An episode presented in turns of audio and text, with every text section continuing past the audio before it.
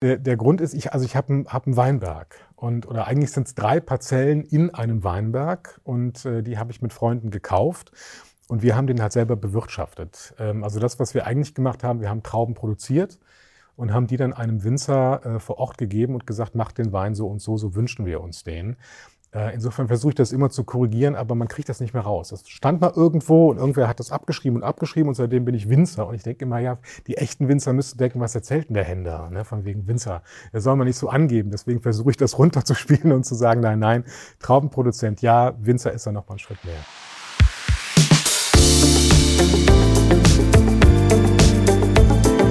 Talk mit K. Mit Sarah Brasak. Hallo liebe Kölnerinnen und Kölner. Hallo natürlich auch an alle, die von außerhalb zuhören. Im Podcast Talk mit K unterhalte ich mich mit interessanten Menschen aus dieser Stadt. Immer im Wechsel mit meiner Kollegin Anne Burgmar. Jeden Donnerstag um 7 Uhr morgens gibt es eine neue Folge. Der Talk mit K wird präsentiert von der Sparkasse Köln-Bonn. Ihre Starthelferin für nachhaltige Ideen. Mit dem S-Green Credit der Sparkasse Köln-Bonn ist ein Zuschuss bis 1600 Euro möglich. Den Link zu unserem Sponsor finden Sie in den Show Notes. Heute spreche ich mit Carsten Henn, den viele als Gastrokritiker des Kölner Stadtanzeiger kennen. Er ist aber auch Weinjournalist und Bestsellerautor, war in den vergangenen Monaten mit gleich zweien seiner Romane in der Spiegel Bestsellerliste vertreten. In seinem soeben bei Dumont erschienenen, sehr persönlichen Buch Der Mann, der auf einen Hügel stieg und von einem Weinberg herunterkam, geht es um die Faszination Wein. Henn erzählt darin von seinem fulminanten Scheitern als Winzer. Er nimmt uns mit auf eine Reise durch deutsche Weinberge und spürt dem Geheimnis der besten Rieslinge der Welt nach. Ich wollte von ihm wissen, wie fühlt es sich an, einen Wein zu trinken, der Tausende von Euro kostet? Wie entscheidend ist überhaupt der Preis, wenn man guten Wein trinken will? Und wie geht es den Winzern an der A ein Jahr nach der Flut? Carsten Henn ist nicht nur in seinen Büchern, sondern auch live ein toller Erzähler. Wir haben uns diesmal vor Publikum unterhalten, was mich ganz besonders gefreut hat. Jetzt aber zum Gespräch.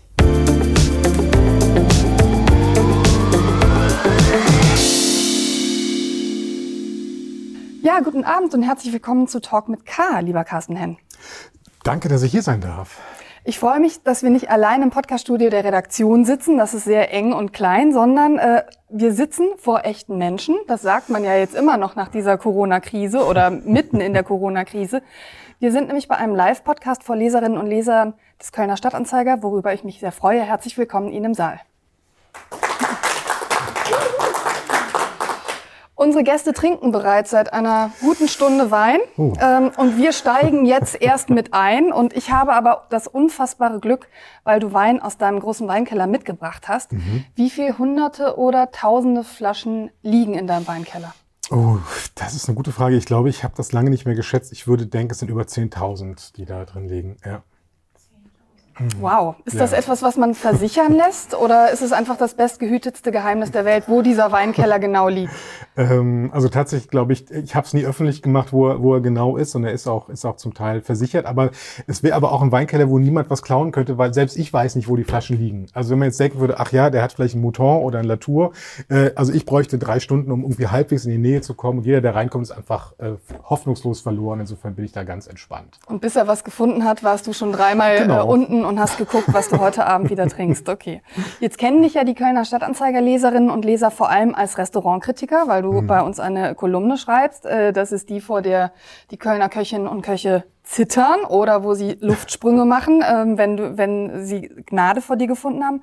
Du bist aber auch Weinjournalist. Du hast diverse ja. Weinsachbücher schon geschrieben und du hast die besten und teuersten Weine dieser Welt schon probieren dürfen. Und mhm. vielleicht erzählst du uns mal, die das einen noch nicht durften, so einen Wein für 3.000, 4.000 Euro trinken. Wie fühlt sich das an, so einen Wein zu trinken, der ein paar tausend Euro wert ist? Ähm, also wenn man es vorher weiß, ist man immer schon so ein bisschen nervös, weil man natürlich eine wahnsinnige Erwartungshaltung hat. Also so ein Preis, der suggeriert, dass man eine Qualität hat, die dementsprechend höher ist als bei Weinen, die dann vielleicht nur 1000 Euro kosten oder 500 oder, oder 100 Euro. Und das muss man aber weglassen. Also ich weiß, bei meinen ersten Weinen, die so teuer waren, habe ich gemerkt, es gibt da nicht diese, die, die, die Steigerung, die dem Wert entspricht, dass es jetzt irgendwie 50 mal so gut ist wie der Wein für 100 Euro, was ja auch schon sehr, sehr viel Geld ist. Irgendwann sind die Preise abgekoppelt von dem, was man eigentlich dafür ausgibt, dass der Wein erzeugt wird. Ähm, und dann ist das Erstaunliche eigentlich bei diesen großen Weinen, dass sie eben nicht immer voller und mächtiger und komplexer werden, sondern die ganz großen Weine der Welt und vor allen Dingen die äh, aus dem Burgund, und das sind so aktuell mit die, die am teuersten sind, die werden immer feiner immer eleganter, immer ziselierter. Und das ist was, als ich als junger Weingenießer mal so einen Wein getrunken habe, ich habe den gar nicht verstanden, weil ich brauchte diese Power. Und ich habe gedacht, wie das ist jetzt hier Romane Conti, das kann ja gar nicht wahr sein. Aber ist, ist aber dünn. Ist total dünn, genau. Ich war richtig, ich war richtig ja. gehend enttäuscht. Und Jahre später habe ich den Wein dann überhaupt erst verstanden und habe gemerkt, was es für eine Kunst ist, ein Wein, der, der so fein ist, dann trotzdem so komplex hinzubekommen. Und dann gibt es auch nichts, was dich so sehr begeistert, wie diese Feinheit zu spüren. Okay. Wow.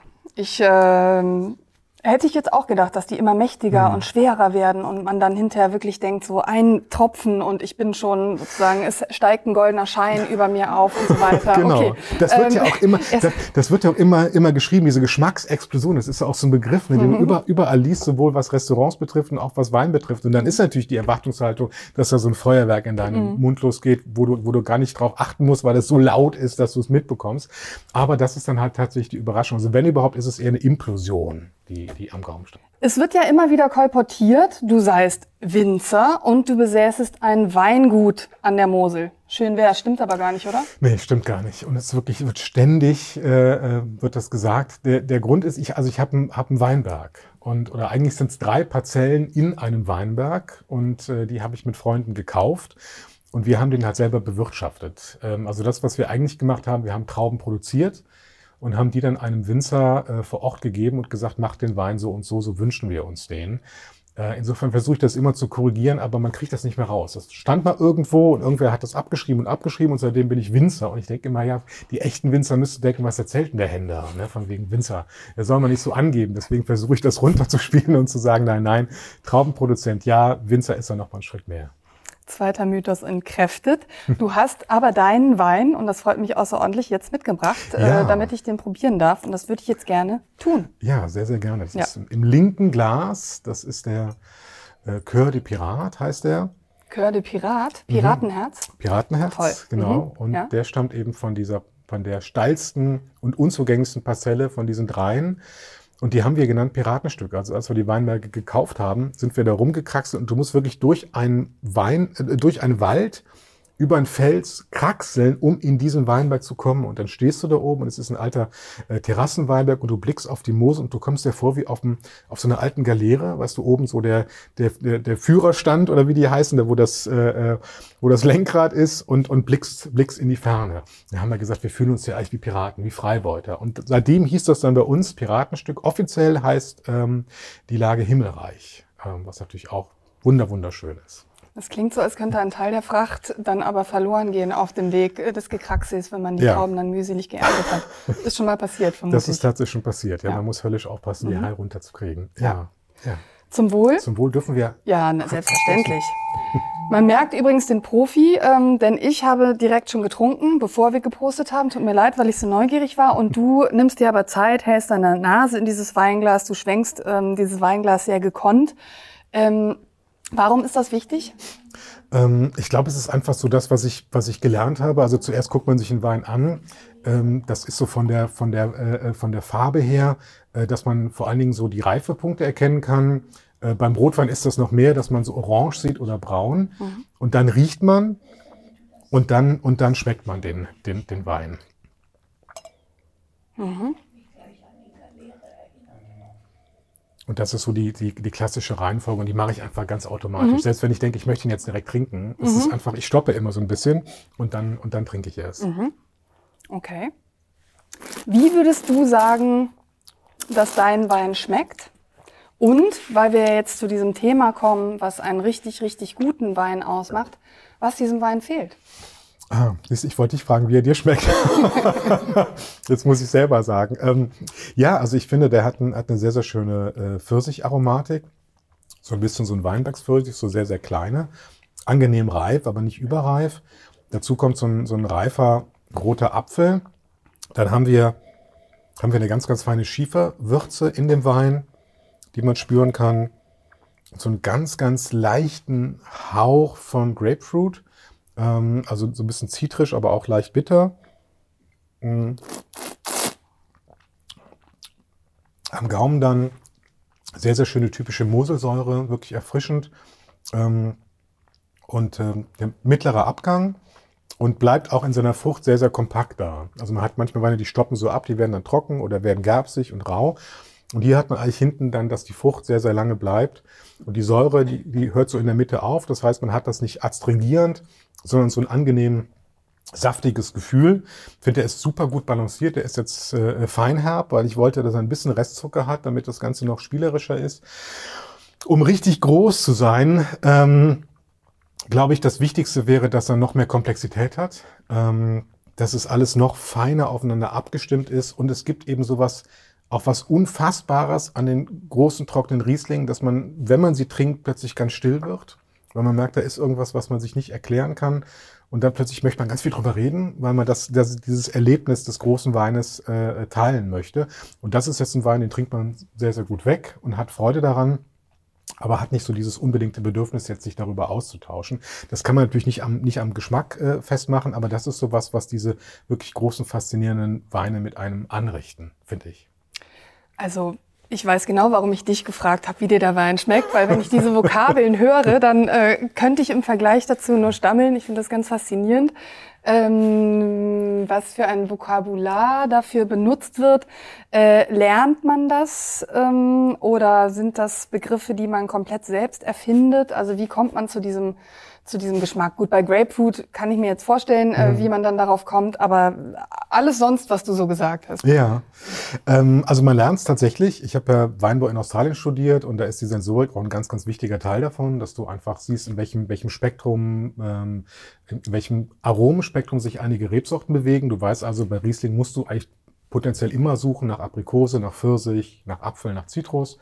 Ähm, und dann gibt's aber auch ganz andere Noten, die auftauchen können. Es gibt Noten, die, die hast du vom Holz, äh, wobei der Wein jetzt nicht im, im neuen Holz ausgebaut ist. Dann weißt du, du musst nach Vanille suchen, nach Kokos. Das heißt, du hast so, so ein paar Sachen schon, wo du weißt, das könnte vorkommen. Und dann musst du aber auch ganz offen für das sein, was da ist, was du vielleicht nicht erwartet hast. Ähm, und das lernst du mit der Zeit, dass einige Weine zum Beispiel Graphit haben, ähm, das, das taucht immer wieder auf, oder, oder Leder oder Petrolaromen. Und das kommt einfach, je mehr du trinkst und je mehr du verkostest mit anderen äh, Weinfreaks und Weinkennern und Weinjournalisten, ähm, desto mehr Begriffe kommen dazu. Aber jeder schöpft aus seinem persönlichen Reservoir. Also ähm, das, was ich in, als, als Kind gerochen oder geschmeckt habe, ist natürlich das, was ich am ehesten erkennen kann. Und alles andere, was ich nicht aus dieser, dieser Zeit kenne, das muss man sich wirklich hart erarbeiten. Das heißt aber auch, dass Journalisten aus Japan zum Beispiel Wein immer anders beschreiben als aus den USA oder aus Deutschland, weil die einfach anderes Obst, anderes Gemüse und, und andere Gerüche haben, die sie gelernt haben. Und äh, da könnten wir dann erstmal gar nichts mit anfangen. Aber muss man sich das dann so vorstellen, wie ich damals an der Uni, da gab es ja mündliche Prüfungen, schriftliche Prüfungen. Gibt es dann da eine mündliche Prüfung, wo man als Studierender Wein schmeckt und dann vor seinem Professor ähm, beschreiben muss und der sagt dann, Checkliste, ja, hat er geschmeckt, hat er geschmeckt, hat er geschmeckt? ähm, ja, Prüfung bestanden ja. oder nicht bestanden? Ja, das gibt's tatsächlich. Mhm. Also häufig ist es schriftlich, aber es gibt auch, ähm, auch die mündliche Prüfung, was dann noch irgendwie schwieriger ist. Oder es gibt ja den Master of Wine, das ist so eine der höchsten Auszeichnungen im Weinbereich. Und da geht's eben auch tatsächlich darum, Weine zu beschreiben und auch zuzuordnen. Also nicht nur zu sagen, der riecht jetzt nach, nach Brombeeren, Heidelbeeren und Weichselkirsche, sondern zu sagen, ich glaube, dass das ein Rioja ist aus dem Jahrgang so und so und der ist so und so ausgebaut. Ähm, das geht dann extrem ins, ins Detail und das gelingt auch eigentlich nur, wenn man wirklich hart im Training ist. Das ist wie Profisportler, die sich auf die Tour de France vorbereiten. Äh, so bereiten sich die dann wirklich vor auf diese Prüfung und im normalen Leben wird das einfach auch nicht äh, abgefragt. Aber in dieser Prüfung muss man das können, ja. Jetzt ist äh, Weinbaustudium in Australien auch nicht gerade das, was jetzt fünfjährige Jungs sagen, äh, wenn sie sagen, was sie später mal werden wollen. Also auch das ist so ein bisschen außerhalb des klassischen Schemas. Warum Weinbau und warum Australien? Ähm, also Wein fing bei mir tatsächlich äh, in, in, der Schule an. Also da habe ich angefangen mit dem, mit dem Weintrinken. Es war in der elften Stufe, dass ich einen Chemieaufbaukurs gewählt habe und der Lehrer nahm damals tatsächlich die, die alkoholische Gärung durch. Also wie, wie in der Feuerzangenbowle. Und zu diesem, zu diesem Kurs gehörte auch, dass wir in die A gefahren sind und sind da gewandert auf dem Rotwein-Wanderweg und hatten eine Probe in der staatlichen Weinbaudomäne. Die gibt's heute so nicht mehr in der Form. Und ähm, meine ganzen Mitschülerinnen und Mitschüler fanden es super toll, äh, schulisch abgesegnet Wein trinken zu können. Und haben sich dann hinter die Binde gehauen. Und ich, und ich roch in die Gläser rein und dachte, wie kann denn das sein? Das sind doch, das sind doch nur Trauben. Wieso kann das nach, nach Leder riechen und, und, und nach Vanille und, und, und, und nach, nach Heidelbeere? Und ich war vollkommen fasziniert davon. Es war wirklich so ein absolutes Aha-Erlebnis äh, für mich. Und ab dem Moment war ich dann für, für Wein verloren. Dann war der in meinem Leben. Ähm, aber ich habe das noch nicht verfolgt, so als, als berufliche äh, Idee, sondern ich fand es einfach toll, Wein zu trinken und kennenzulernen und habe dann später Völkerkunde studiert. Das ist also auch das Fach, in dem ich meinen Abschluss gemacht habe. Und als Völkerkundler geht man irgendwann ins Ausland. Das ist einfach, das gehört sich so. Eigentlich macht man in der Regel eine Feldforschung. Ähm, die hätte ich eigentlich in, in Kasachstan und Kirgisistan gemacht. Das war auch schon der Plan. Und ich hatte schon ein bisschen Kasachisch gelernt. Dann kam aber das Angebot damals vom Rowold Verlag. Die sagten, wir hätten gern einen Roman von Ihnen. Und ich musste mich entscheiden, entweder ich schreibe das Buch und nehme diese Chance wahr oder ich mache meine Feldforschung. Und wirklich schweren Herzens habe ich dann gesagt, gut, ich, ich schreibe den Roman. Das ist jetzt so mein, meine Chance für den Einstieg äh, in die literarische Welt. Und habe die Feldforschung nicht gemacht. Ähm, aber dachte, du willst wenigstens ins Ausland. Und dann habe ich gedacht, okay, wo kann ich Völkerkunde studieren? Und war damals schon wahnsinnig vom Thema Wein fasziniert, habe auch schon ein bisschen journalistisch gearbeitet und dachte, ich möchte eine Grundlage haben. Ich möchte nicht einfach nur schreiben, sondern ich möchte wirklich wissen, was es damit auf sich hat. Also, also wollte ich auch äh, Weinbau studieren. Das war das Zweite, was ich wollte. Ich wollte irgendwo hin, wo ich im Idealfall auch ein bisschen völkerkundlich arbeiten kann. Und dann war Australien auch super, weil ich dachte, ich könnte über die Aborigines arbeiten. Und das Letzte, was mir wichtig war, war den Tauchschein zu machen. Ähm, und ähm, und der einzige Ort äh, ähm, tatsächlich auf der ganzen Welt, wo man diese Kombination äh, machen kann, das ist Adelaide in Australien. Und so kam es dann zu diesem, zu diesem Studium. Unterscheidet sich der Weinbau in Australien sehr vom deutschen Weinbau oder kann man sagen, Weinbau ist eigentlich Weinbau? Nee, tatsächlich. Also damals war es, war es komplett anders. Die, die Australier hatten äh, damals vor allen Dingen einen sehr industriellen äh, Weinbauansatz, äh, also wirklich riesengroße Mengen. Es ging auch gar nicht so um die einzelne Lage. Bei uns ist eher das Thema, wir haben eine Lage, die, die erbringt Trauben. Wie können wir die Persönlichkeit des Weinbergs kongenial auf die Flasche bringen? Äh, in Australien fragt man sich eher, was, was will der Kunde? Wie können wir dieses Produkt aus unseren Weinbergen herausholen? Also komplett äh, konträr. Äh, mittlerweile hat sich das geändert. Mittlerweile denken viele australische Weinbauern genauso wie in Deutschland. Und in Deutschland denken tatsächlich mittlerweile einige so wie in Australien.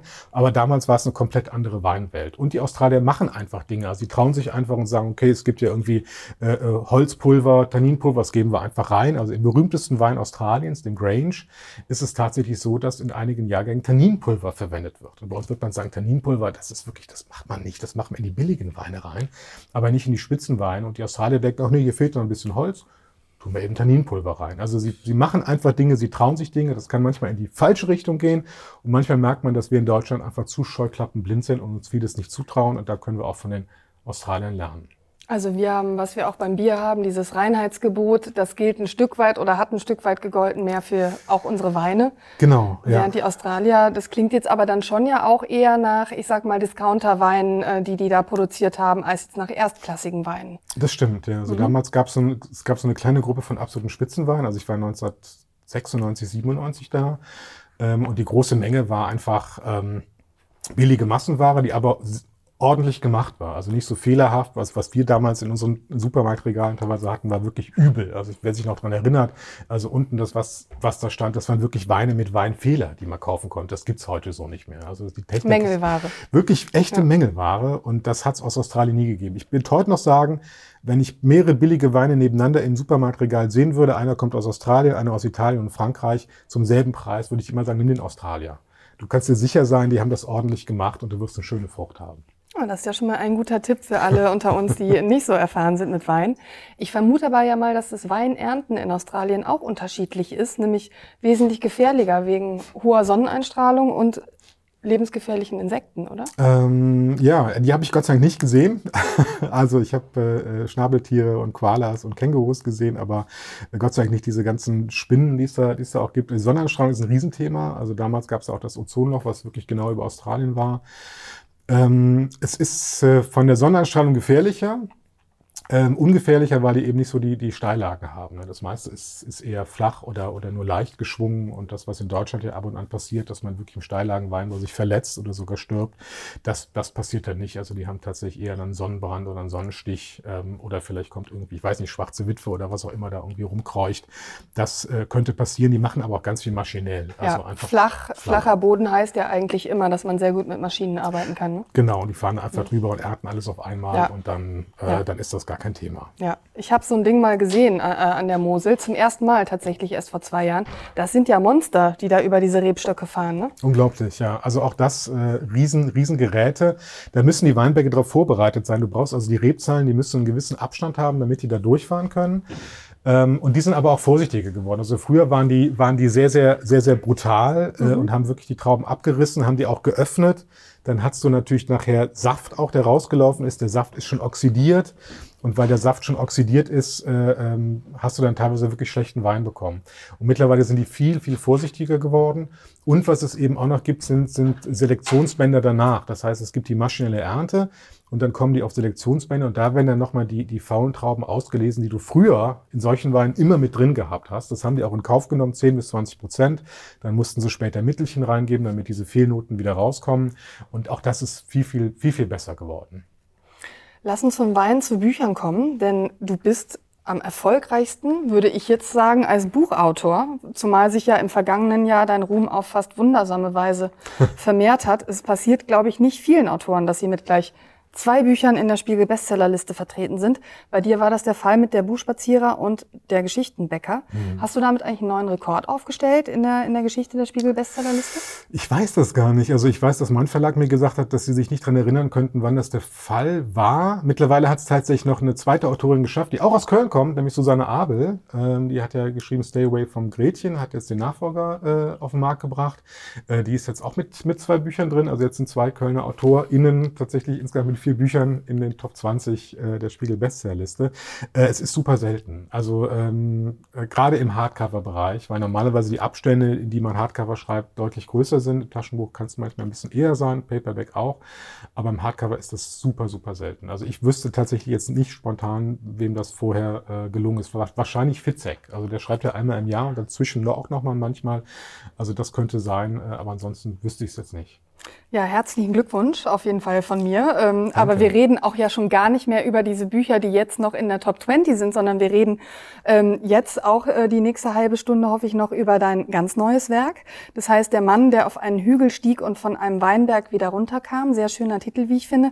Und dieses Buch ist, äh, ja, soeben kann man sagen, ja. äh, bei Dumont erschienen, äh, hier in unserem Verlag, ähm, äh, mhm. der zu uns gehört. Ähm, ein sehr feiner Verlag, wie ich finde. Ja. Und darin geht es um Wein und es geht aber auch um deine persönliche Geschichte. Du erzählst darin auch eine Menge über dich, unter anderem eben äh, über den Weingut. Ähm, über nicht über dein Weingut, sondern über den Weinberg, mhm. äh, den du dir ja zusammen mit vier Freunden äh, kann man so sagen, gegönnt hast. Ja. Ähm, und das klingt, sorry für den Kalauer, nach einer ziemlichen Schnapsidee. ähm, und auch ein bisschen ja. nach Größenwahn. Auch das beschreibst du ja sehr ehrlich ja. in deinem Buch, wie ihr eigentlich dachtet, das kriegt man irgendwie hin. Und es war dann aber eben doch nicht so. Ähm, auch hier musst du erzählen, wie kam es dazu? Ja, also das war zu dem Zeitpunkt, hatte ich schon viele Jahre als Weinjournalist gearbeitet und auch durch das Studium in Australien wollte ich gerne selber Wein machen. Ich dachte, ich will nicht nur drüber schreiben, ich möchte es selber tun. Und dann, um es einfach auch noch intensiver zu verstehen. Vielleicht kommt da der, der Völkerkundler in mir durch, weil die zentrale Methode der Völkerkundler ist die teilnehmende Beobachtung. Und äh, ich glaube, das hat, das war irgendwie immer, dass ich das, ich wollte das machen. Und dann hatte ich eigentlich überlegt, an der A Weinberge zu kaufen, weil das ist das Anbaugebiet, was am nächsten liegt. Aber die A, es war damals nahezu unmöglich, einen Weinberg zu kaufen. Es gab keine auf dem Markt und wenn, waren sie unglaublich teuer. Dann habe ich an den Mittelrhein gedacht, äh, an Leutesdorf, was so am nächsten liegt. Die wollten verpachten, aber die wollten nicht verkaufen. Und ich dachte, nee, ich möchte ja hier wirklich Wurzeln schlagen, ich möchte kaufen. Und dann erreichte mich und ähm, einen befreundeten Weinjournalisten, ja, man kann sagen, eine Hilferuf von den Winzer an der Mosel, nämlich von Uli Stein äh, aus Bullei. Und äh, der schrieb, es gibt diese Lage St. Allegunder Himmelreich. Und immer mehr von den, von den jungen Nachwuchswinzern äh, hören auf, also ergreifen den Beruf gar nicht wodurch Flächen brach fallen. Und wenn du zu viele Brachen in so einem Weinberg hast, dann führt das dazu, dass sich da Vögel äh, einnisten und die Vögel fressen die Trauben ab. Es kann dazu führen, dass es irgendwann keinen Sinn mehr macht, mit dem Hubschrauber zu spritzen. Und wenn das nicht mehr geht, dann muss per Hand gespritzt werden, was viel, viel teurer, viel, viel aufwendiger ist. Und die Winzer kriegen eh nicht viel Geld für diese Arbeit in den Steillagen. Das ist immer das Problem, ob der Wein jetzt aus Rheinhessen kommt, wo es eine Flachlage gibt oder von der Mosel. Die Leute denken, okay, der eine kostet fünf Euro, bin ich bereit, vier Euro mehr zu zahlen, weil er aus einer Steillage kommt? Nee, bin ich nicht. Das heißt, sie müssen, es ist immer sehr, sehr knapp kalkuliert. Und er sagte, wenn jetzt nicht irgendwas passiert, dann wird diese Lage komplett brachfallen. Und da dachte ich und auch die anderen vier, Mensch, das Himmelreich darf ja nicht sterben. Das geht ja nicht, das kann man nicht zulassen.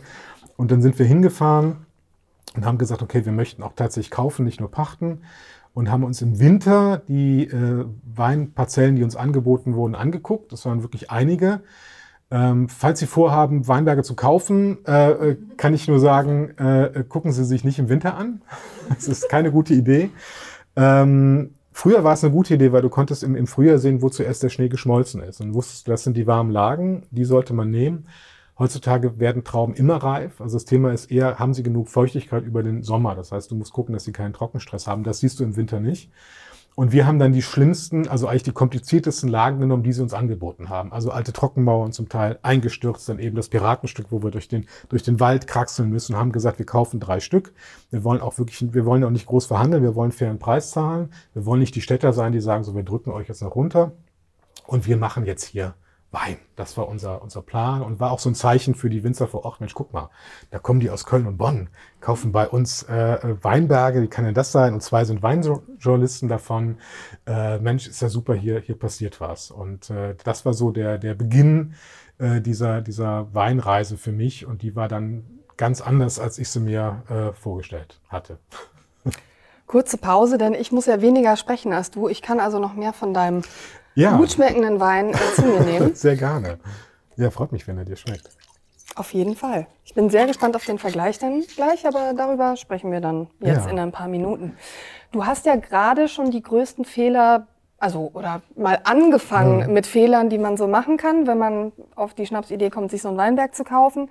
Ähm, also auf die Lage gucken, nicht im Winter kaufen, ähm, etc. pp. Ähm, was ist dieses etc. pp? Also welche weiteren Fehler habt ihr dann noch bei eurer grandiosen Geschichte des Scheiterns ähm, vollbracht? Ich glaube, wir haben alle, alle gemacht, alle gemacht, die man, die man machen kann äh, als, als äh, Winzer oder als Weinbauer. Ähm, also das eine Problem hast du schon angesprochen, wir sind viel, viel, zu weit weg. Also die Fahrt zu diesem Weinberg, die dauert irgendwie mindestens ein, dreiviertel Stunden, wenn Verkehr ist zwei Stunden. Das heißt, da fährt man nicht mal einfach so hin. Also man muss sagen, okay, wir fahren heute früh los, wir arbeiten den ganzen Tag und dann musst du eine Gruppe von fünf Leuten zusammenkriegen, die an dem einen Tag dahin fährt. Das ist sehr, sehr schwierig. Dann sagt der eine, aber ich kann nicht, okay, wir fahren eine Woche später. Das heißt, eigentlich alle Arbeiten, die du machst, machst du nicht zum exakten Zeitpunkt, wo du sie machen müsstest. Und das, das addiert sich zu, zu Fehlern im Jahr. Dann haben wir ein Jahr gehabt, also wirklich, das sind nur rausgegriffene Fehler, weil es sind zu viele, wo wir gedacht haben, Mensch, wir lassen die Trauben noch ein bisschen länger hängen weil wir kriegen noch ein paar mehr, mehr Grad Öchsle, wir kriegen also einen voluminöseren, kraftvolleren Wein. Das Problem war, dass alle Winzer drumherum gesagt haben, nee, das Wetter könnte eventuell, ne, also wir holen die alle rein. Und es war ein Jahr, wo es viele Vögel gab und die flogen dann durchs Moseltal und dachten, Mensch, wir haben alle tierisch Kohldampf.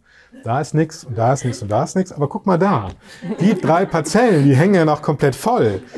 Und die schaffen das innerhalb von zwei, drei Tagen wirklich das komplett leer zu fressen. Ne? Und dann bist du da und hast das ganze Jahr gearbeitet und kriegst nachher nichts raus. Das ist uns also auch passiert. Wir hatten echten Mehltor, wir hatten falschen Mehltor. Einmal ist tatsächlich vergessen worden, unsere Parzellen zu, zu spritzen, was hieß, dass uns wirklich da etliches weggefault ist. Wir hatten Wildschweine, die durch den Weinberg gegangen ist, Rehe.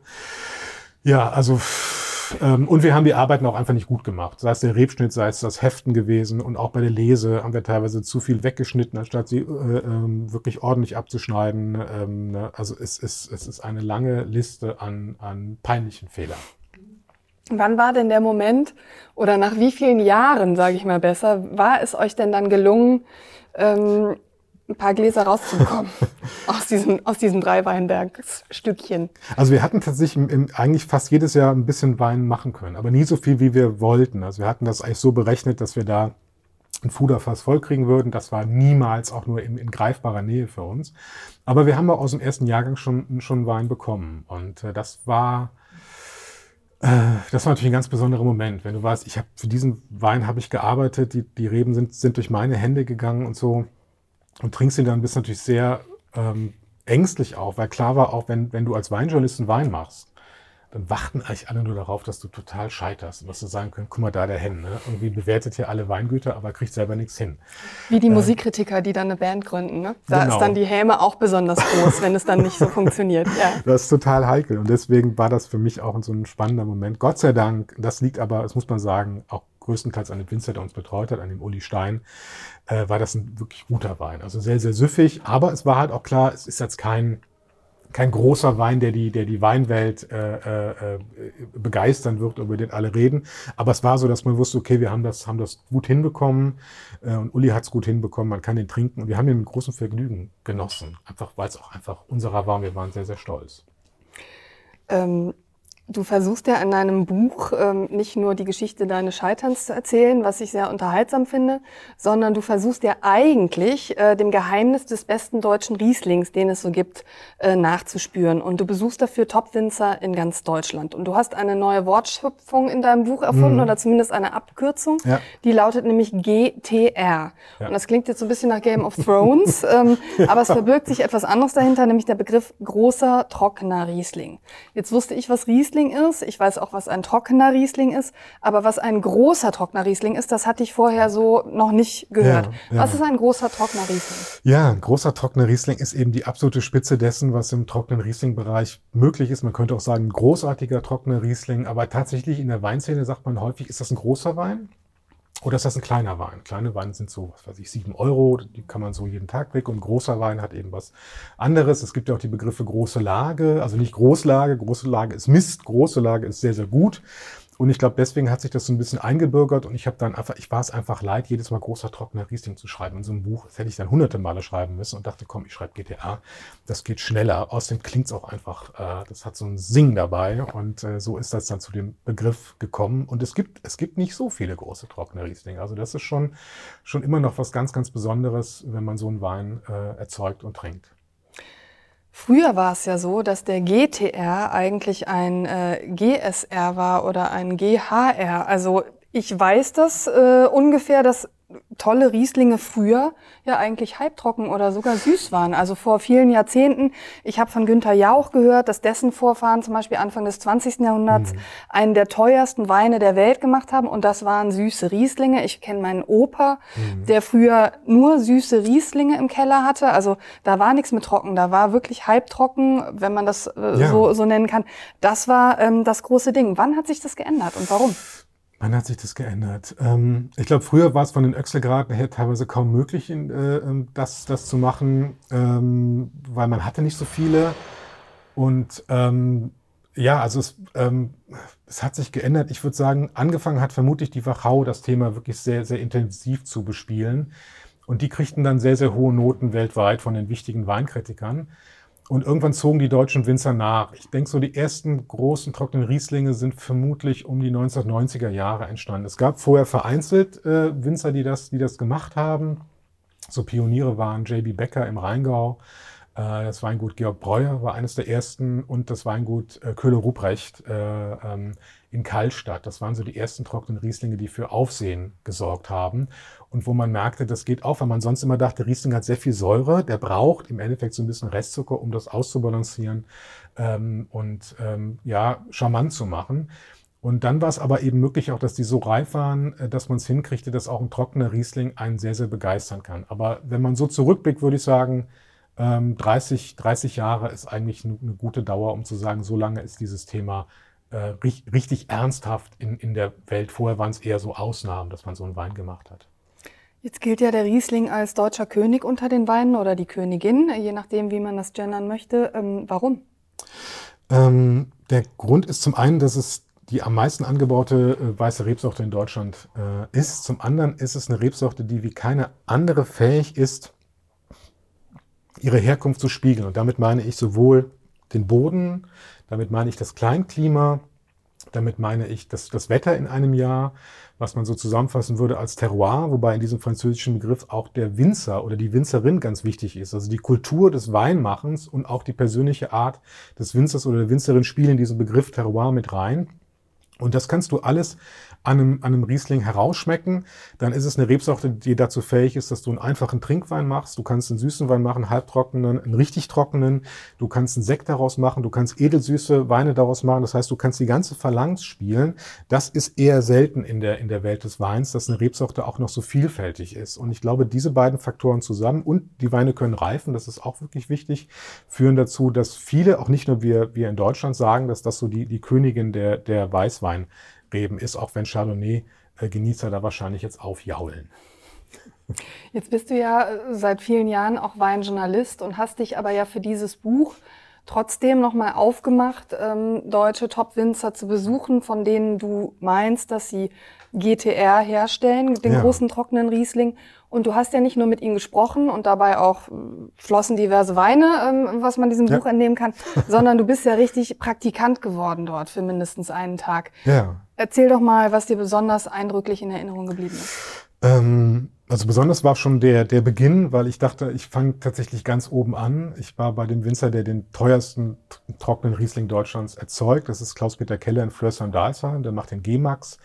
Das ist ein Wein, den kann man alleine vom Winzer gar nicht kaufen, sondern nur in der Kiste. Also man muss so eine ich glaube, es ist eine sechs Flaschenkiste äh, äh, kaufen und da ist dann eine Flasche G-Max dabei und die Kiste kostet 1600 Euro. Wenn man sie überhaupt kriegt, also ist es schon was Besonderes überhaupt äh, und zu den Menschen zu gehören, die diesen, diese Kiste kaufen können. Ähm, und dachte, da will ich anfangen und dann stehst du an so einem Rebstock und denkst, okay, wenn ich mich jetzt hier verschneide, na, dann, dann sind da 300 Euro weg. Ne? Und das macht dich dann schon nervös. Ähm, faszinierend fand ich auch einen, einen Betrieb, das ist das Weingut Kühn äh, in, im, im Rheingau ähm, und die machen biodynamischen äh, Weinbau und ähm, wir wollten also ein Präparat ausbringen und ein Hornmistpräparat, eines der zentralen Präparate der, des biodynamischen Weinbaus. Und dann sagte der junge Winzer, der Peter Werner, kommst du vorbei, wir rühren das zuerst ein und dann gehen wir in den Weinberg. Und ich dachte, ja gut, dann komme ich da hin, dann rühren wir das ein, rühren wir fünf Minuten und dann gehen wir in den Weinberg. Und dann war ich da und dann sagt er, ja, das, das rühren wir und dann fahren wir in einer Stunde los. Ich sage, wieso, wieso fahren wir in einer Stunde los? Ja, weil wir eine Stunde lang rühren. Ich sage, warum müssen wir denn eine Stunde lang rühren? Sagt er, ja, das macht man so. Also wir bringen jetzt das Präparat ein und äh, wir, wir geben aber auch die Information über den Tag an das Wasser. Äh, und das dauert einfach eine Stunde. Das ist die Vorgabe. Und dann stand ich da und habe eine Stunde. Und Hornmist ist tatsächlich nichts anderes als in einem Kuhhorn vergrabene, darf ich das sagen, äh, äh Kuhscheiße? Klar. Ja, okay. Also ich habe eine Stunde lang Scheiße gequirlt. Ähm, und äh, ähm, war aber nachher sehr beeindruckt. Ähm, also A, es hat überhaupt nicht nach Kot gerochen, also es riecht wirklich nach, nach Erde, sehr, sehr frisch. Und war sehr beeindruckt, wie, wie entspannend diese Tätigkeit doch war. Also man rührt immer, man fängt langsam an, immer schneller, dann bildet man einen, Strudel, der bis hinunter äh, am, auf den Boden des Bottichs geht, dann bricht man diesen Strudel und dann äh, fängt man in die andere Richtung wieder an. Und das hat was sehr Meditatives, was sehr, sehr Entspannendes. Und ich habe das nachher sehr, sehr genossen. Und das Schöne war auch, dass der Peter Bernhard, der Winzer sagte, du kannst keinen Fehler machen, sondern das bist jetzt du, Carsten, du rührst jetzt hier und das ist auch okay. Ne? Und da denkst du, wo bin ich hier? Ich bin im Weingut, was irgendwie äh, äh, ein Wirtschaftsunternehmen ist und, und, und er sagt mir, dass du bist Carsten Henne und es ist okay, so wie du rührst. Ähm, und dann merkt man, dass, dass diese Winzer, die diese Weine machen, auch ganz viel nachdenken über ihr Tun ähm, das sehr viel hinterfragen äh, und da ganz viel in, in einem Zusammenhang steht. Ähm, und das war eigentlich das Faszinierende. Ich dachte, ich lerne was über, über Riesling, wie man großen Riesling macht und ich habe viel, viel mehr äh, auch übers Leben gelernt. Und das war noch wertvoller, als wie ich einen großen trockenen Riesling machen kann. Das klingt aber auch ein bisschen esoterisch für mich hm. und ein bisschen auch nach Homöopathie. Absolut. Also man nennt es hm. auch die, die Homöopathie äh, im, im Weinbau. Das ist auch basiert auf den Lehren von Rudolf Steiner, äh, der ja auch die, die Waldorfschulen äh, begründet hat. Und es geht auch um Mondphasen und so. Also das ist tatsächlich alles dieser Komplex. Und die Menge, die wir da an diesem Hornmistpräparat in das Wasser gegeben haben, war auch lächerlich wenig. Also das, das kann eigentlich gar keinen Effekt haben. Aber dann siehst du den Winzer, wie er später durch seinen Weinberg geht und das ausbringt und sich wirklich seine Reben anguckt und durch dieses Arbeiten viel, viel häufiger im Weinberg ist und wirklich ein sehr ja, vertrautes Verhältnis zu seinen Reben hat, denen er Gutes tun möchte. Und ich glaube, es prägt einfach den Menschen in seinem Handeln enorm, wenn er sich damit so auseinandersetzt. Und rein wissenschaftlich ist es so, dass biodynamischer Weinbau dafür sorgt, dass du viel, viel mehr Humus hast. Und Humus ist extrem wichtig im Wingert. Und mittlerweile ist es so, dass Spitzenbetriebe Biodynamie machen, nicht weil es irgendwie Vorteil ist für, für den Abverkauf, sondern weil sie glauben, dass es bessere Weine macht. Und vor Jahren war es so, dass du die Ökoweine getrunken hast, die haben zwar nicht geschmeckt, aber du hast gesagt, ich tue was Gutes. Das hat sich total gewandelt. Also heute Spitzenbetriebe setzen auf Biodynamie, weil das Ergebnis äh, überzeugend ist. Du hast mir einen GTR mitgebracht, was ja. mich sehr freut. Was ist das für einer? Den sollten wir vielleicht trinken, ehe er zu warm wird, oder? Ja, absolut, das stimmt. Ähm, das ist ein äh, Wein von Karl Löwen äh, aus Leiven an der Mosel und es ist der Wein vom ältesten Riesling-Weinberg der Welt. Äh, ist gepflanzt 1896, deswegen steht es da auch auf dem Etikett. Es ist der Maximin Herrenberg. Und ähm, äh, er ist natürlich äh, wurzelecht. Also wir wissen ja, die, die Reblaus hat ganz viel Schäden, Schäden angerichtet im europäischen Weinbau. An der Mosel gibt es immer wieder Schleifen, wo die nicht hingekommen ist. Tatsächlich auch, auch da, wo, wo mein Weinberg ist, ist sie auch nicht hingekommen. Und ähm, das ist tatsächlich jetzt ein, ein Wein, der sehr, sehr hoch bewertet ist und ähm, der, äh, wie ich finde, eine ganz, ganz große Tiefe hat, eine wahnsinnige Komplexität und wenn man sich das überlegt, 1896, ne, wie lange das her ist, dass diese Reben da schon stehen und wir können da Wein von trinken. Was ist das für ein faszinierendes Lebensmittel, dass wir, dass wir von einem Organismus, der so lange schon auf der Welt ist, was hat er alles gesehen, diese, diese Rebstöcke? Also ich, das, das läuft mir so ein Schauder über den Rücken, wenn ich darüber nachdenke.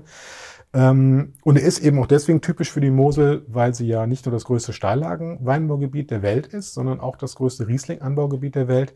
Das liegt an Clemens Wenceslaus, der war damals, ähm, äh, was war er, äh, Kurbischof von äh, Trier und hat gesagt, es sollen alle minderwertigen Reben rausgerissen werden und nur noch hochwertige angepflanzt werden. Damit war der Riesling gemeint und damit wurde dann ganz alles andere platt gemacht und der Riesling wurde äh, großflächig äh, angepflanzt und darüber kam erst überhaupt erst diese Tradition an der Mosel. Und obwohl der jetzt deutlich später, also dieser, der Clemens hat das Ende des 18. Jahrhunderts gemacht, also ein ganzes Jahrhundert vorher, ähm, aber auch diese Reben können richtig was erzählen. Und ja, ich hoffe. Äh, ich bin gespannt, was Sie mir erzählen. Ich schüttel jetzt auch mal dieses Glas. Machst das sehr gut. Aber man sieht, dass, dass das bei dir sehr viel eleganter und schneller ist.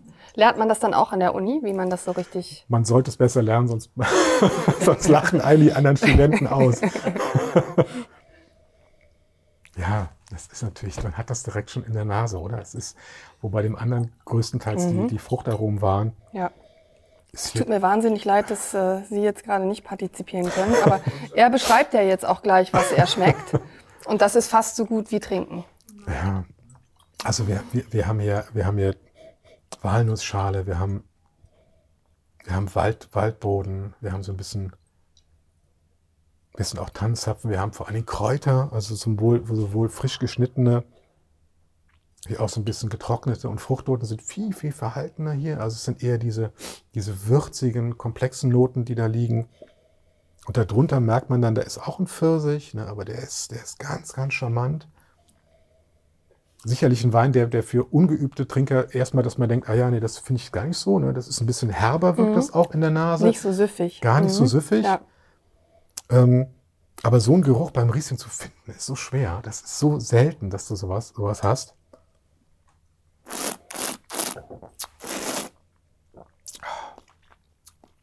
Ja, hm. kann ich, kann ich ähm, einiges nachvollziehen von dem, was du gesagt hast. Aber eben auch dieser erste Eindruck ist es nicht süffig. Nee. Es ist sehr gut, aber es ist äh, bisschen intellektueller, würde ich, würde ich das jetzt sagen. Ja. ja. Aber merkst mhm. du, wie lang der bleibt, oder? Du trinkst den und in seiner ganzen Komplexität wirkt er nach und nach und nach und nach und hat diese super seidige Säure, die ist so toll drin, ganz, ganz präsent und, und aber, aber eingewoben, also äh, ganz faszinierend. Ah, toll. Ja, finde ich, finde das einen großartigen Wein. Ähm, ja, ja, vielen Dank fürs Mitbringen. Ähm, weil du eben diese Reblaus äh, angesprochen hast. Ich habe das schon mal gehört, dass die Reblaus ähm, nicht nett war zu sehr, sehr vielen Rebstöcken. ähm, aber beschreib doch mal, was die Folge davon war und wie man dann diese anderen Rebstöcke ersetzt hat. Hat man die nicht teilweise gekappt, die Wurzeln, und irgendwie neu aufgesetzt oder so? Also das war ja irgendwie auch äh, ziemliche Kunst, was da betrieben ja, worden ist. Genau, also du, du, du sprichst die Pfropfreben an. Ähm, also die Reblaus war wirklich verheerende Schäden angerichtet in, in, in äh, Frankreich zum Beispiel, aber auch in Deutschland. Ähm, und man hat irgendwann gemerkt, dass dieses, dieses Insekt hat zwei Phasen. Eine ist im, in der Erde und eine ist außerhalb der Erde.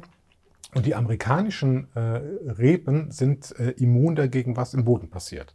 Wogegen die europäischen damit klarkommen, was, was äh, außerhalb des Bodens passiert. Und was man gemacht hat, ist, man hat dann eben die, das Wurzelwerk von amerikanischen äh, äh, Reben genommen und darauf die europäischen gepfropft. Und damit hatte dann die Reblaus keinen Ansatzpunkt mehr, wo sie, wo sie den, den Rebstock äh, schädigen konnte. Man sieht das immer an so einem kleinen Knubbel. Der ist meist ganz kurz oberhalb der Erde oder sogar darunter. Da kann man sehen, dass die zusammengesetzt äh, worden sind. Und diese Pfropfreben sind heutzutage das Übliche. Man darf tatsächlich offiziell gar keine wurzelechten Reben anpflanzen, weil es eben wieder ermöglichen würde, dass die Reblaus, die potenziell auch da ist, wieder größeren Schaden anrichtet. Äh, aber wenn du alte wurzelechte Rebstöcke hast, dann darfst du sie auch behalten. Du musst es jetzt also nicht, äh, äh, nicht roden oder so. Und man sagt eben, dass diese wurzelechten Rebstöcke, die komplett europäisch sind, eben noch einen Tacken besser sind als die äh, gepfropften. Aber das hat die ganze, ganze europäische Weinbauwelt hat das in, in Unordnung gebracht und durcheinander geschüttelt. Also da sind viele Existenzen auch drüber zugrunde gegangen Absolut, in der Zeit. Ja, mhm. ja, ja. ja. Wie haben denn eigentlich die Winzer so reagiert, als du dann gekommen bist und gesagt hast, ich würde gerne mal rumschneiden und ja, kann sein, dass ich mich mal verschneide und dann sind 300 Euro weg? Haben die alle gesagt, klar, äh, komm vorbei. Wie, wie, wie, haben die auf dich reagiert? Ähm, und, und was habt ihr dann abends in, in diesen Weinstuben dann später besprochen? Zwei ähm, Fragen in einer. Ja, erstaunlicherweise ähm, haben sie mich alle äh, zu sich kommen lassen. Also ich hätte auch gedacht, dass sie sagen, nee, Carsten, ehrlich, weißt du, du willst in unsere teuersten Weinberge, weil ich ja auch gesagt habe, ich möchte nicht irgendwo hin, sondern mir geht's darum, herauszufinden, wo wachsen eure besten Trauben und lasst mich da rein. Ähm, und da waren sie alle, fand ich, sehr freundlich. Ich meine, manchmal war es das so, dass ich vom Tag her, ich konnte einfach nur an einem Tag und konnte jetzt nicht den allerbesten Weinberg, aber die haben einfach gesagt, nee, klar, komm mit, äh, äh, wir, wir vertrauen dir. Wussten auch, dass ich eben diesen, diese Weinberge an der Mosel hatte, also jetzt nicht komplett äh, ähm, unfähig war, was die, was die Praxis betrifft. Ähm, aber ich habe mich teilweise einfach auch bewusst dumm gestellt, weil ich dachte, okay, ich habe das zwar an der Mosel gelernt, aber vielleicht machen die das hier ja ganz, ganz anders. Oder ich hatte schon wieder Sachen vergessen und, und habe dann gesagt, gut, ich fange jetzt bei Null an und ihr erklärt mir das jetzt. Ähm, und ähm, ein, einige Fähigkeiten habe ich sehr, sehr genossen, ähm, weil man merkt, man, man hilft äh, äh, dem Rebstock, man gibt ihm zum Beispiel Halt, das fand ich sehr positiv, du machst das ordentlich, du gibst ihm Halt, du weißt, okay, wenn jetzt die Trauben kommen, äh, dann kann er die halten. Andere Sachen wie Rebschnitt sind schon relativ radikal, also du schneidest einfach eine extreme Menge weg. Und wenn der falsche Schnitt ist, dann, dann ist es natürlich einfach geschehen. Und nach der Arbeit haben die Weine immer noch besser geschmeckt. Wenn du dann wirklich äh, im, im Schweiße deines Angesichts da geackert hast und warst in dem Wingert und dann kannst du nachher drüber reden, über die Details. Das war, das war natürlich schon der schönste Teil äh, äh des Ganzen, wirklich lange zusammenzusitzen, bis spät in die Nacht dann. Es war ja auch in einem Corona-Jahr, also es war, waren, waren Lockdown-Jahre ähm, oder das Lockdown-Jahr und ich habe immer Tests gemacht und Teilweise hast du auch gemerkt, wie die Winzer auf diese schwierige Situation reagiert haben. Also zum Beispiel Heimer Löwenstein an der Mosel hat die Leseteams sehr, sehr separat gehalten. Also die sind auch immer nur, das eine Leseteam hatte diesen einen Bus und diesen einen Fahrer und die haben sich nicht gemischt, weil er gesagt hat, wenn irgendeiner in dem Team krank wird, dann muss ich ja nur das eine Team rausnehmen. Wenn ich die ständig mische, habe ich plötzlich niemanden mehr, der hier arbeiten kann. Und das war also auch interessant zu sehen, wie sie mit dieser ungewöhnlichen Situation äh, für, für den Weinbau umgegangen äh, sind. Ähm, und da auch dran teilzuhaben. Und ich kam aber auch mal raus. Ne? Das war auch irgendwie sehr, sehr schön an die frische Luft ähm, und, und konnte da einfach äh, mithelfen und, und mittrinken. Du hast ja jetzt schon einiges erzählt darüber, was diese Winzer ähm, machen, also was die Gutes ihren Rebstöcken tun vor der Ernte. Also sie achten auf den Humus, sie machen Homöopathie, manche machen ein bisschen Esoterik. Ähm, sie kennen ihre Weinberge sehr, sehr gut. Mhm. Auch das ist äh, was, was ich beim Lesen mitgenommen ja. habe. Also die, die jeden Tag einfach die ganze Zeit am Weinberg sind, wissen auch, was der Weinberg äh, braucht und liebt. Absolut. Jetzt ja. hast du aber ja auch ein Kapitel in deinem Buch, was dem Thema Naturwein gewidmet ist. Und ähm, ich habe eigentlich erst durch dein Buch so richtig gelernt, dass der klassische Wein, den man im Supermarkt jetzt kriegt, alles andere als ein natürliches Produkt ist, sage ich jetzt einfach mal. Was mhm. machen denn ähm, die Winzer nach der Lese äh, damit, um diesen Wein, diesen Riesling, den GTR, was den dann nachher von einem trockenen, äh, von einem Naturwein dann noch unterscheidet? Ähm, also beim Naturwein ist es, wenn man ganz, ganz streng ist, heißt es, ich darf nichts zu dem Most geben und ich darf auch nichts wegnehmen. Das heißt, es sind Weine, die ungefiltert sind, die ungeschönt sind, aber die auch zum Beispiel keinen Schwefel gesehen haben, der ja auch dazu äh, dient, die Oxidation zu verhindern. Ähm, und das schafft alleine schon einen ganz, ganz anderen Weintyp. Naturwein heißt auch, dass ich keine Reinzuchthefe da, dazu gebe, sondern dass ich mit den Hefen arbeite, die im Weinberg sind oder aber in meinem Keller. Also es gibt viele Untersuchungen, die deuten eher darauf hin, dass viele Hefen im Keller sich irgendwann bilden.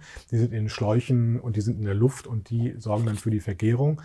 Ähm, und ähm, das ist ein wichtiger Unterschied. Es gibt Winzer, die arbeiten mit Enzymen, äh, die sie zum Beispiel zugeben, damit Weine sich eher klären. Oder es gibt Winzer, die arbeiten mit quasi Nahrung für die Hefen, damit die erstmal schneller angehen können. Es geht auch darum, ob man einen Wein erhitzt das wird, passiert aber wirklich nur bei sehr schlechten Weinen, dass die er, erhitzt werden.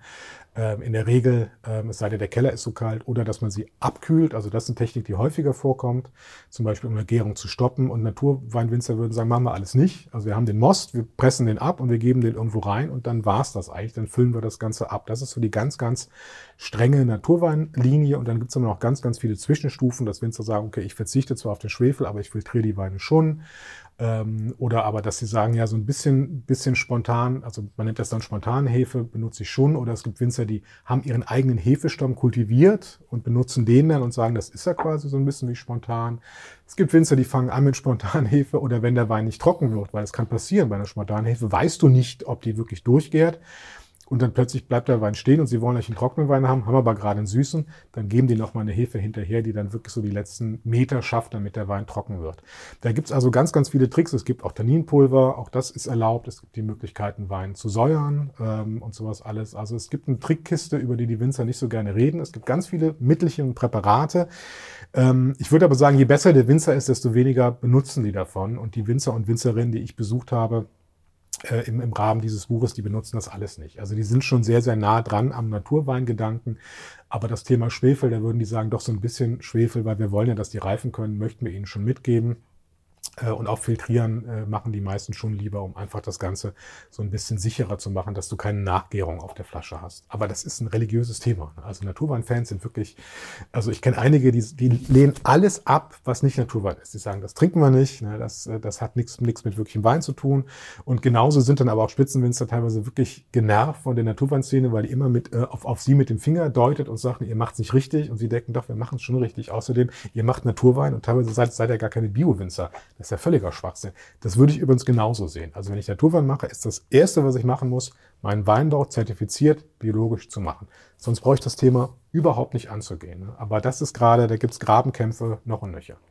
Jetzt würde ich sagen, Hefe hinzufügen, das klingt ja auch relativ natürlich. Also man macht was mit dem Wein, aber man ja. tut da ja kein, kein Zucker rein äh, oder ähnliches. Also ähm, warum, warum ist das so ein Warum ist das so ein Streitpunkt? Warum ja. ist man da so emotional?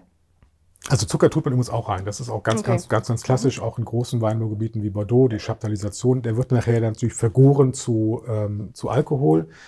Ähm, warum ist es so ein Thema? Ich glaube, es geht darum, dass diese Hefestämme meist äh, gezüchtet sind, um bestimmte Aromen herzustellen. Also du kannst als Winzerin, kannst du zum Beispiel sagen, ich habe einen Riesling und ich möchte, dass der nach Mango riecht. Und dann kannst du das bestellen. Dann gibt es dann Firmen wie Erbslö zum Beispiel, das ist eine sehr, sehr große, wichtige Firma und sagst dann, die haben dann ganz viele Hefen im Angebot, da steht dann drunter, wie nachher dein Wein schmeckt. Und dann sagst du, okay, dann nehme ich das, nehme ich ein bisschen Mango und dann nehme ich hier noch ein bisschen Grapefruit und dann benutze ich das und dann hast du nachher einen Wein, der genau danach riecht. Das hat natürlich nichts damit zu tun, was dieser Wein von sich aus aus dem Weinberg mitbringen würde. Das heißt, du kaschierst eigentlich seinen wirklichen Ausdruck und nimmst eigentlich nicht das, was die Natur dir gibt, sondern das, was du technisch machen kannst. Es gibt aber auch ganz neutrale Hefen, die im Endeffekt nichts addieren, sondern einfach nur dafür sorgen, dass der Zucker in Alkohol umgesetzt wird und die eigentlich das, was, das, was, was die Frucht aus dem Weinberg bringt, äh, äh, nicht irgendwie verändern. Das klingt, äh, diesen ersten Wein, den du beschrieben hast, mit den Mango und so weiter Zusatzstoffen, klingt nach so einem Wein, den es dann für, sagen wir mal, 4,99 Euro äh, in einem Supermarkt gibt, der so ein fesches Etikett hat, ja. irgendwie Sommerwein, vielleicht auch noch ähm, besonders weiblich äh, äh, klingendes Etikett mhm. hat und ähnliches. Ja. Und äh, was sich so in so einer Preiskategorie bewegt Absolut. und was durchaus sage ich mal, auch für einen Laien ja trinkbar ist. Ja, Woran ja. würdest du denn äh, jetzt als, ähm, als Profi merken, dass es alles nur übertüncht? Also ähm, schmeckt man das, wenn man den aus dem Kühlschrank kalt holt und sofort trinkt? Oder Hat man da Tricks, um sozusagen das ganze Make-up äh, abzu, hm. abzuschmecken? Also je kälter ein Wein ist, desto weniger äh, kannst du es merken. Deswegen ist ja das, wenn du ein Pinot Grigio irgendwo kriegst, ist er eiskalt. Ja, dann merkst du gar nicht, was das für eine Plörre ist, die dir gerade serviert wird. Ähm, man, man merkt es schon, weil, weil es einfach Aromen sind, die normalerweise nicht im Riesling sind. Also wenn man einfach sehr, sehr viel verkostet hat, dann denkt man, okay, das ist eigentlich nicht das, was ich von dem Boden erwarten würde. Und dann kannst du die Rückschlüsse äh, führen und die reifen nicht gut. Also wenn ein Wein wirklich 5, 10, 15, 20 Jahre reifen soll, dann werden diese Reinzuchthäfen, ähm, vor allen Dingen diese Aromahefen, werden das, werden das nicht hinkriegen. Du hast am Anfang so einen Peak, wo die Aromen da sind und die gehen dann ganz, ganz schnell wieder weg. Auch zugesetzte Säure kannst du schmecken. Die ist ein bisschen, bisschen weniger gut integriert in den Wein. Also das ist aber, glaube ich, das, das kannst du als erfahrener Weingenießer, kriegst du das hin. Ähm, wenn man nicht so oft Wein trinkt, wird man einfach sagen, boah, super, ne? da, da rieche ich endlich mal was. Ne? Und, äh, und, und man wird das trinken und hätte, hätte Spaß daran. Ist ja auch nichts gegen zu sagen. Ich will auch gar nicht so dogmatisch sein. Auch diese Weine haben ihren Markt, die haben ihre, ihre Preispolitik. Aber wenn du wirklich was vom Boden schmecken willst und von, von der Herkunft, dann brauchst du da auch nicht so ein, so ein Zeug zu haben. Dann hat das damit nichts zu tun. Das ist dann Industrie, was wie Coca-Cola. Du mixt es eigentlich zusammen, ob die Trauben so oder so sind, tust ein bisschen Zucker rein, nimmst die Aromahefe, trickst hier noch und da noch, filtrierst das noch und nachher schmeckt das jedes Jahr gleich. Ja, das will ich ja gar nicht. Ich will ja eigentlich, dass der Wein ein Zeugnis seines Jahrgangs hat. Ich möchte, dass er mal mehr Säure hat, mal mehr Alkohol und jedes Jahr ist anders äh, und das will ich schmecken. Ich habe äh, vier, fünf Mal Naturwein getrunken. Ich war auch mal auf einer Naturweinmesse hier in Köln. Das hm. ist ja seit ein paar Jahren, Corona hat es jetzt etwas unterbrochen, aber hm. ist das ja schon ein Trend, würde ich sagen. Ich bin damit nicht richtig warm geworden. Also es gab vielleicht ein, zwei Weine, wo ich gedacht habe, naja, zu einem zu einem sehr würzigen Essen oder so mhm. hätte das Charakter. Aber das war für mich jetzt definitiv nichts, was man, so wie wir jetzt hier ähm, ja. Äh, Wein pur trinken ohne Essen, was irgendwie genießbar wäre. Kannst du das nachvollziehen? In den ersten Jahren waren die meisten Naturweine fehlerhaft. Es war unfassbar, was die Winzerinnen und Winzer auf die Flasche gefüllt haben und haben dann immer gesagt, wenn man sagte, was ist denn das? Sagt die, das muss so. Das, das schmeckt so. Das ist Natur. Und damit haben die auch viel kaputt gemacht, weil, weil das waren einfach Winzerinnen und Winzer, die ihr Handwerk nicht beherrscht haben. Ne? Und das hat sich aber sehr, sehr gewandelt. Also die Szene ist auch in einer ganz starken Professionalisierung äh, dabei. Und mittlerweile hast du eben auch Naturweine, die können genauso riechen und schmecken wie die Weine, die wir vor uns haben. Aber dafür musst du halt sehr ordentlich im Weinberg arbeiten. Du musst halt gucken, dass du wirklich schaust, dass nur gesunde Trauben äh, äh, vergoren werden und so. Und wenn du einfach alles nimmst, was der Weinberg dir gibt und nicht, nicht weißt, wie du im Weinberg arbeiten musst, dann kriegst du einfach krautiges Zeug. Das, das stinkt dann teilweise wirklich. Es war teilweise was ekelhaft, was man auf die Flasche gebracht hat. Ähm, sehr, sehr, sehr schade, weil, weil, wie gesagt, es gibt großartige äh, Naturweine und auch, also tatsächlich habe ich eine Kölner Weinhändlerin besucht, die die also eine der Pionierinnen für, für das Thema äh, Naturwein ist. Und wenn man da eine Probe macht, auch zum Thema Riesling, dann merkt man eben auch, welche Spannbreite es in dem Naturweinbereich gibt. Also gibt dem Wein ruhig noch eine Chance. Also wenn du mal so eine Messe ist, geh nochmal hin, ist auf jeden Fall besser geworden als, als damals.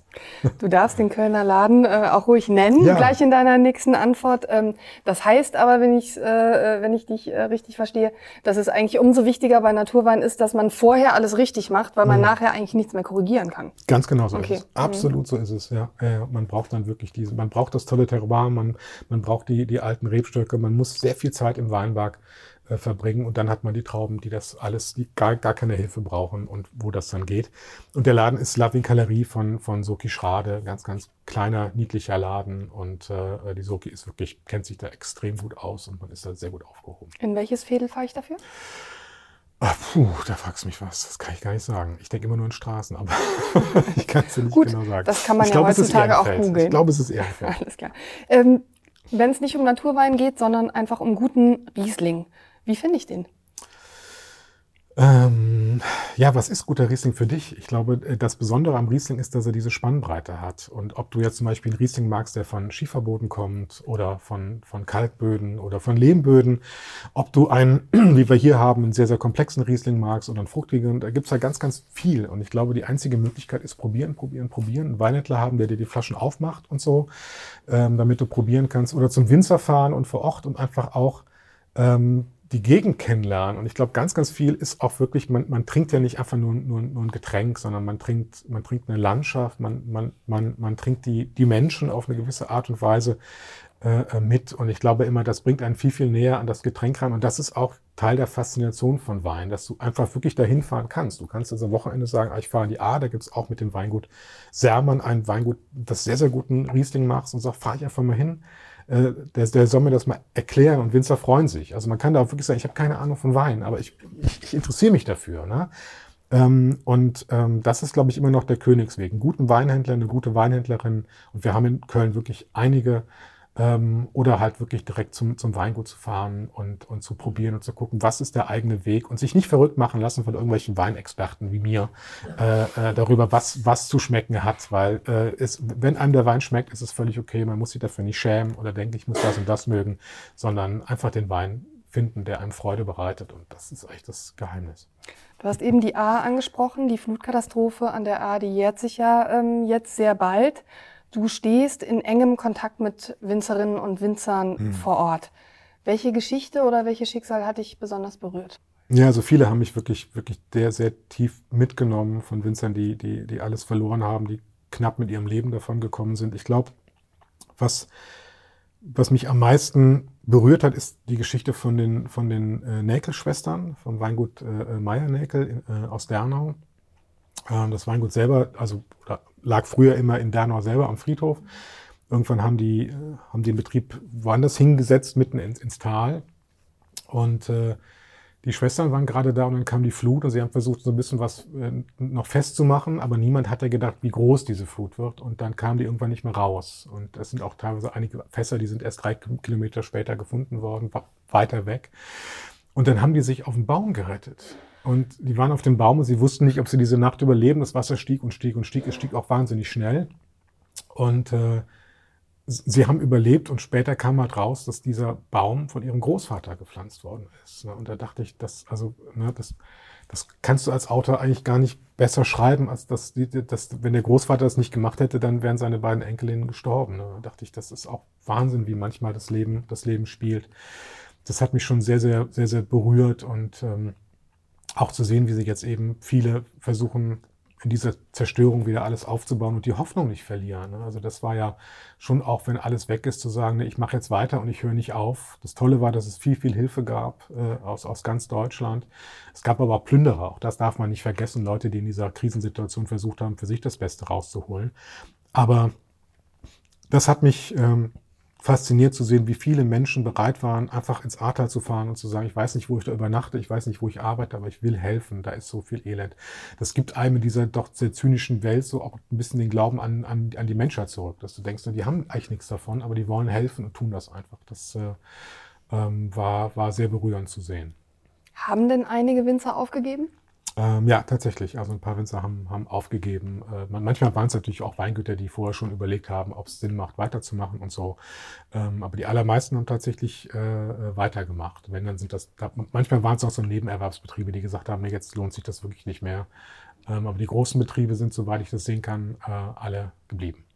Jetzt gab es ja bereits eine Ernte im vergangenen Jahr im Ahrtal. Wie ist die denn ausgefallen? Also hatten die Wassermassen sehr schlechten Einfluss auf die Hügel? Meistens sind es ja Steillagen, mhm. wo dann das Wasser runtergeflossen ist. Ähm, oder ist das so schnell abgeflossen, dass das eigentlich kein Problem war für die Ernte? Mhm. Also Richtig problematisch war es bei den, bei den Flachlagen, von denen tatsächlich einige wirklich zerstört worden sind. Die Steillagen sind nicht durch das Wasser in Mitleidenschaft gezogen worden, aber das, das Tal war kaputt und die Menschen mussten erstmal gucken, dass sie, dass sie ein Dach über dem Kopf haben und, und äh, äh die Fässer wiederholen und die Flaschen wiederholen und hatten keine Zeit, in die Weinberge zu gehen. Und da sind Arbeiten liegen geblieben. Ähm, und es gab teilweise auch keine, keine Helfer für die Weinberge, weil die mussten erstmal gucken, dass sie den Schutt wegräumen. Und das war, glaube ich, das große Problem, dass einfach die Arbeiten im Weinberg häufig nicht erledigt werden konnten. Auch da war eine große äh, Hilfsbereitschaft von anderen Winzern aus, aus Deutschland, die dann gesagt haben, wir schicken euch unsere ganze Mannschaft, wir schicken euch auch die Geräte. Es gab Winzer, die hatten gar keine Geräte mehr. Es war alles weg, alles zerstört. Und das war also toll, da ist wirklich viel unter die Arme gegriffen worden, aber trotzdem, man konnte es nicht immer zum richtigen Zeitpunkt machen. Dazu war es auch einfach kein, kein einfaches Jahr, was den, was den Pilzdruck äh, betraf. Und ich habe dann äh, geholfen bei der Lese bei einem Weingut an der A, bei dem großartigen Betrieb Bertram Baltes. Ähm, und das war, also man sagt jetzt immer, Lese ist schön, aber das war schon, ähm, also in dem Weinberg zumindest, wo wir da waren, war das schon ein Trauerspiel. Also es war einfach ganz, ganz viel faul. Und äh, das Weingut ist so qualitätsversessen, dass sie sagen, das wollen wir alles nicht haben. Also wenn du eine Traube nicht essen würdest, dann schneid sie auf den Boden. Und dann hast du teilweise da von einem Rebstock drei, drei Träubchen. Und das ist natürlich auch, wenn du die ganze Arbeit vorstellst. Und das in einem Tal, wo es den Leuten gerade so schlecht geht. Ne? Also die sind noch lange nicht über dem Berg, wenn man jetzt denkt, ja, ist ein Jahr her und es hat ja Hilfe gegeben. Ja, es hat Hilfe gegeben. Ähm, aber die werden da noch sehr lange dran, dran knabbern müssen. Und unsere Aufmerksamkeit ist jetzt schon wieder bei anderen Krisengebieten. Ne? Und dann spendet man da. Die A braucht noch Zeit, bis sie wieder, wieder zurückkommt. Und was man, glaube ich, machen sollte, und das ist ganz wichtig, ist, man sollte hinfahren. Und man darf auch keine Angst haben, dass die sagen, ach, da sind, das sind Fluttouristen, die wollen nur gucken. Die Winzer sagen, ist uns egal. Also selbst wenn die Leute kommen, um zu gucken, wie die Flutschäden sind, wir freuen uns über jeden, der kommt, weil wir sind ein Touristengebiet. Die Leute sollen kommen, die können hier auch immer noch super gut essen gehen und Wein trinken. Äh, kommt, kommt bitte, weil das ist wirklich das ganz, ganz Wichtige. Hinfahren, wandern gehen und die Leute freuen sich nicht schämen, dass man in dieses Gebiet äh, fährt, um vielleicht auch zu gucken, wie die Flutschäden sind, was, was auch also auf eine schreckliche Art auch beeindruckend ist zu sehen, zu welcher, welcher Kraft diese winzige A, die ja jetzt wieder einfach nur rumplätschert, fähig ist. Ähm, das ist, glaube ich, ganz, ganz wichtig für die, für die äh, Winzerinnen und Winzer und auch für, für alle im Ahrtal hinfahren. Äh, die freuen sich ähm, und, äh, und auch die nächsten Jahre. Die A nicht vergessen jetzt, ne? auch wenn es anderes gibt, was drängender ist, aber ähm, die brauchen weiterhin unsere Unterstützung. Ich war vor einigen Wochen in Dernau in dieser wunderschönen Klosterruine Marienthal, um mhm. dort Flammkuchen zu essen und Wein zu trinken Sehr natürlich. Gut. Das gehört ja vier Weingütern. Ähm, ich war noch ziemlich geschockt über das Ausmaß der Zerstörung, auch wenn die Klosterruine selbst sehr, sehr gut erhalten geblieben ist. Ähm, wo sollte man noch hinfahren? Ach. Was empfiehlst du, ja, wenn also, das jetzt in drei Minuten überhaupt aufzuzählen ist? Es gibt ja, also man, die, die Römervilla ist auch wieder, wieder geöffnet. Das ist ja immer so ein, so ein Ziel, was sehr, sehr beliebt ist. Äh, äh Bad Neuenahr, der, der Kurpark ist sehr, sehr schön. Äh, Ahrweiler immer noch mit seiner, seiner alten äh, äh, Befestigung und den Türmen kann man sich, kann man sich super gut an, ansehen. Es gibt tolle Restaurants, äh, wie, wie in, in Heppingen äh, vom Steinheuer. Da gibt es ein Zwei-Sterne-Restaurant daneben, aber auch eins, was, was günstigeres Essen anbietet, äh, was, was wunderbar ist, äh, wo, man, wo man gut hingeht. Dann natürlich den, den Rotweinwanderweg wandern einfach. Äh, das ist toll. Jetzt im Sommer gibt es Veranstaltungen vom Weingut Sonnenberg, die machen immer so Open-Air-Sachen. Ähm, also äh, es, es, es, es lohnt, also ähm, äh, da sich ganz, ganz viel äh, anzuschauen. Das ist ein sehr, sehr schönes Schlusswort an die A fahren und dort Wein trinken. Ja. Vielen, vielen Dank für das Gespräch. Ich wünsche dir viel Glück mit deinen Weinbergen, mit deinen Weinparzellen. Danke ich wünsche dir viel Glück mit dem neuen Buch. Ich hoffe, es wird viel gekauft und äh, dass du viele Lesungen hast. Und ich wünsche dir natürlich Glück für deine vielen neuen Bücher, in denen du jetzt schon wieder sitzt. Das stimmt. Ja, danke dir sehr und danke, dass ich hier sein durfte.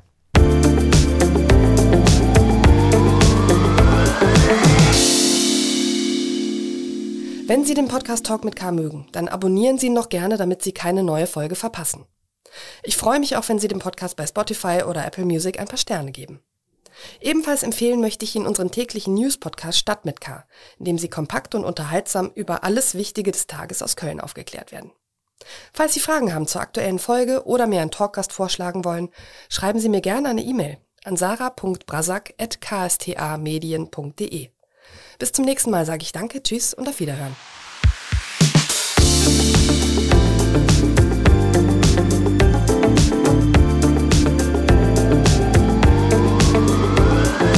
Talk mit K.